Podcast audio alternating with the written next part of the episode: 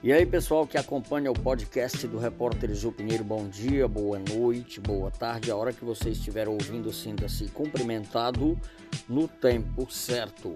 E muito obrigado, claro, valeu pela companhia, por estar seguindo essa ferramenta que é o podcast, onde você pode ouvir onde você quiser, a hora que quiser, sem ter que estar lendo, olhando tela. É um negócio muito bacana. Nós vamos, nesse episódio, falar sobre o segundo turno das eleições para presidente da República, para governadores de estado em alguns estados da Federação Brasileira. Meus amigos e minhas amigas, a gente está vivendo, especialmente no que se refere à eleição para presidente da República, um momento de grande oportunidade de mais ou menos um mês a contar do dia da eleição, de entender, de procurar pesquisar, procurar esmiuçar o que esses dois candidatos têm para nos oferecer durante quatro anos. E é importante que você compreenda que nós não podemos festejar, nós não podemos elogiar, nós não podemos fazer qualquer tipo de menção de superestimar alguém que vai tomar conta de uma coisa nossa antes desta pessoa tomar conta daquela coisa. E isso seria exatamente a contramão da lógica. Porque se eu estou pedindo para alguém cuidar do que é meu, estou delegando responsabilidades a alguém a quem eu deposito a confiança de cuidar do que é meu, essa pessoa nem fez o trabalho ainda porque essa pessoa merece elogios, porque essa pessoa merece festejos antes mesmo de eu ver se ela realmente correspondeu ao compromisso em que ela fechou comigo. É exatamente isso. Quando eu estou votando em alguém, eu estou dando o que é meu para aquela pessoa gerenciar. Detalhe: gerenciar por quatro anos é muito tempo Outro detalhe importante, não é uma coisa qualquer. Eu não estou pedindo para alguém cuidar do meu aparelho smartphone, onde eu posso comprar outro imediatamente. Eu estou pedindo para a pessoa cuidar da minha saúde, da minha educação ou dos meus amados, da educação dos meus amados. Eu estou pedindo para aquela pessoa cuidar da segurança da minha família, da minha segurança, da minha comunidade e uma infinidade de outros detalhes que ficariam cansativos para a gente colocar aqui nesse episódio do que que essa pessoa, presidente da República Brasileira, vai cuidar para gente. Então é, é insano, é ingênuo eu festejar, eu superestimar essa pessoa antes mesmo de eu saber se ela vai corresponder aquilo que eu estou delegando a ela, que é uma grandiosa responsabilidade. O que é importante que fique para todos os que estão escutando agora é que o voto não é, não deve ser movido à emoção. Ele deve ser racional. Ele deve ser pela razão. Não é a pessoa que tem um sorriso mais claro, que tem um olhar mais elegante, que se veste melhor, que tem a ver aparentemente com a nossa tribo de padrão de consumo, de gosto, de religião ou coisa parecida. Não é o cara que você gosta por aquela máxima popular que diz que a primeira impressão é a que fica. Não é. Não é eu vou votar no fulano porque eu fico com a cara dele. Você precisa investigar com base em tudo isso que eu acabei de falar, que é o cara que vai cuidar do que é seu por quatro anos. É fácil tirá-lo de lá depois que ele faz alguma coisa errada, fora daquilo que você esperava dele? Não, não é fácil. Parece fácil, mas não é. Tem todo um processo que envolve uma movimentação, uma comoção nacional, envolve um país inteiro, chamado de impeachment, de protestos, de muitas e muitas coisas. Então isso atravanca o desenvolvimento da nação. Importante mesmo é que você vá por razão e não por emoção, principalmente agora no segundo turno para presidente da República. Uma das preocupações centrais minha, como indivíduo observador político que sou, é que eu vejo agora a discussão centrada muito nisso, Os debates ainda nem aconteceram na televisão, como acontecem, vão acontecer uns três mais ou menos, mas os programas eleitorais, as entrevistas, os posts no Instagram, na rede social, estão muito indo por uma lógica das pesquisas políticas que falam da faixa etária de pessoas que gostam de fulano, da faixa da, do, do, da orientação sexual das pessoas que gostam de determinado fulano e não gostam de cicrano.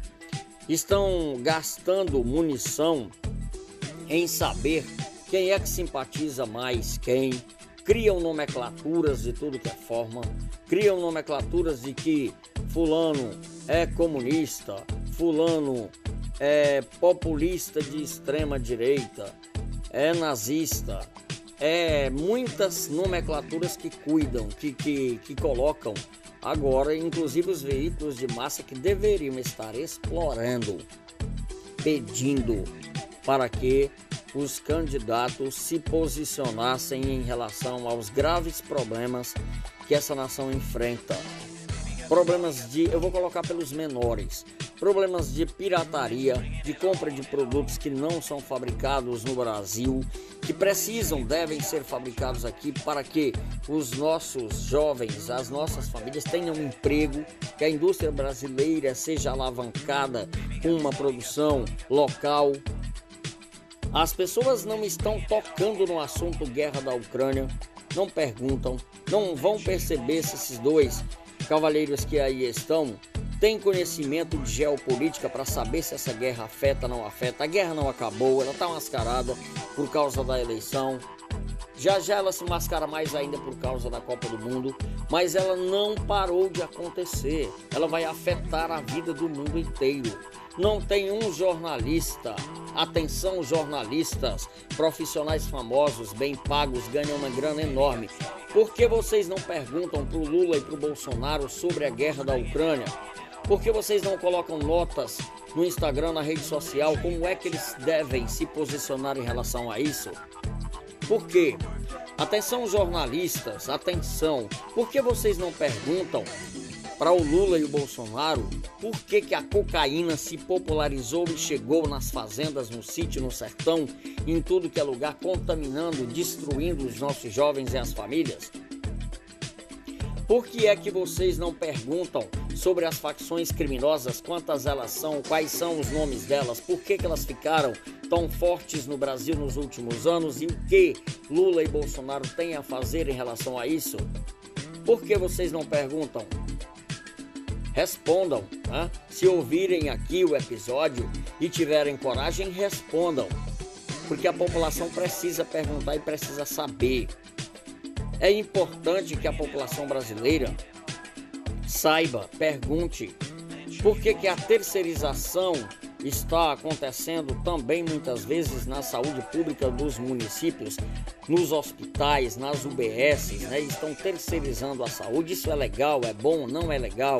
Isso melhora, isso vai baratear para o consumidor, isso vai melhorar a condição do consumidor, do consumidor, do contribuinte, do indivíduo que precisa ter saúde. Por que é que o SUS, que tem um modelo tão bom no papel, ainda não funciona como deveria funcionar? O que, que eles têm a fazer sobre isso? Por quê? Que alguém, quando está com problema de vesícula, por exemplo, não opera no SUS. Tem lugares que cobram 7 mil reais a cirurgia e muitos e muitos outros procedimentos de saúde que a pessoa morre e não consegue realizar ainda no SUS? Por que é que vocês não perguntam? Por que vocês inflamam as questões religiosas e outras questões que não me interessam nesse momento tanto quanto interessa essas que a gente acabou de falar? Qual é o problema jornalismo brasileiro bem pago, rico, famoso que está na televisão 24 horas? A população precisa saber. E você que não é jornalista, que está me ouvindo agora, pergunte isso. Mande lá nos comentários que eles colocam, nas pesquisas, que toda hora diz que fulano, o público tal, vota mais em fulano do que em cicrano. Então, eu tenho a dizer, nesse episódio aqui, do podcast do repórter Jô Pinheiro, que não é famoso, que não tem milhões de seguidores, que não tem nem milhares de seguidores. O que eu tenho a dizer é que muitas perguntas devem ser feitas para os candidatos a presidente da República no segundo turno das eleições de 2022 e não estão sendo feitas. Tem tempo para fazer, mas não estão sendo feitas. O que tem acontecido é uma imensidão de fofocas inúteis, de fake news, de coisas que não me interessam a nós brasileiros.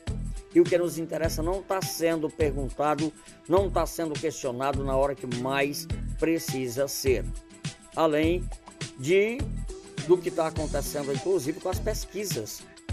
Os institutos, as empresas que têm 100 anos de história fazendo pesquisas com, cujo quando a margem de erro científica diz que seria 3 no máximo para mais ou para menos, e os erros chegaram a um cúmulo de 10, 12, 15 pontos.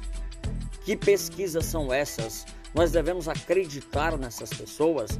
É importante que todos que estão ouvindo nesse momento saibam e percebem, claro, que as pessoas são inteligentes, que aqui não há menção nesse episódio para A ou para B, para esquerda ou para direita, para Jair Bolsonaro ou para Lula, não. Aqui são questionamentos que precisam ser feitos e não estão sendo feitos. Quando alguém errou, se é que foi erro, num número tão alto, numa pesquisa feita no primeiro turno, por que, que essa empresa, esse instituto, o representante dele não veio a público se explicar o que foi que aconteceu, como é que essa pesquisa foi feita, porque enganou tanto. Por que, que senadores que estavam em terceiro lugar chegaram em primeiro? Por que governadores que estavam em terceiro lugar em determinados estados do Brasil, como São Paulo, chegaram em primeiro? Por que o presidente, o ex, o presidente atual da República do Brasil, Jair Bolsonaro, tinha 15 pontos de diferença, de repente ficou aí para 5, 6. O que é isso? Hã? Muitas coisas precisam ser esclarecidas nessas pesquisas. Percebam mais uma vez, quando eu cito nomes, quando eu cito números, não significa dizer que eu estou aqui fazendo apoio a A ou B.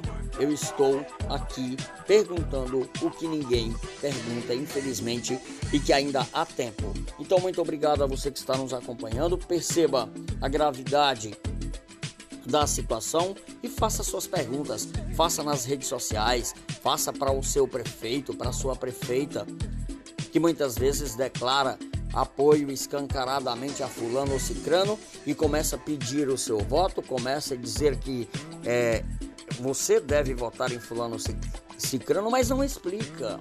Explique por quê. Explique, vá lá. Agora que você tem tempo, que você elegeu seus deputados, vá nas comunidades explicar, responder perguntas.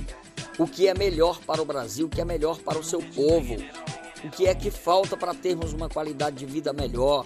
O que é que falta para não vivermos na assombração de o crime organizado ter um poder mais alto do que o Estado brasileiro? Vá lá, prefeito, prefeita, responder nas suas comunidades, já que você é político e está se preparando para renovar o seu poder em 2024.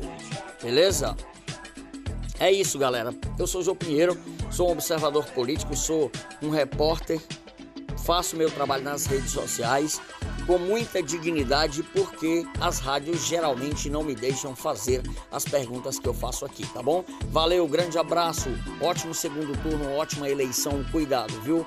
E pode entrar em contato com a gente no WhatsApp que é 889-9947-6884 que a gente responde mais alguma coisa que você eventualmente queira. Mas também sugira novos temas para o nosso podcast, beleza? É isso, até mais.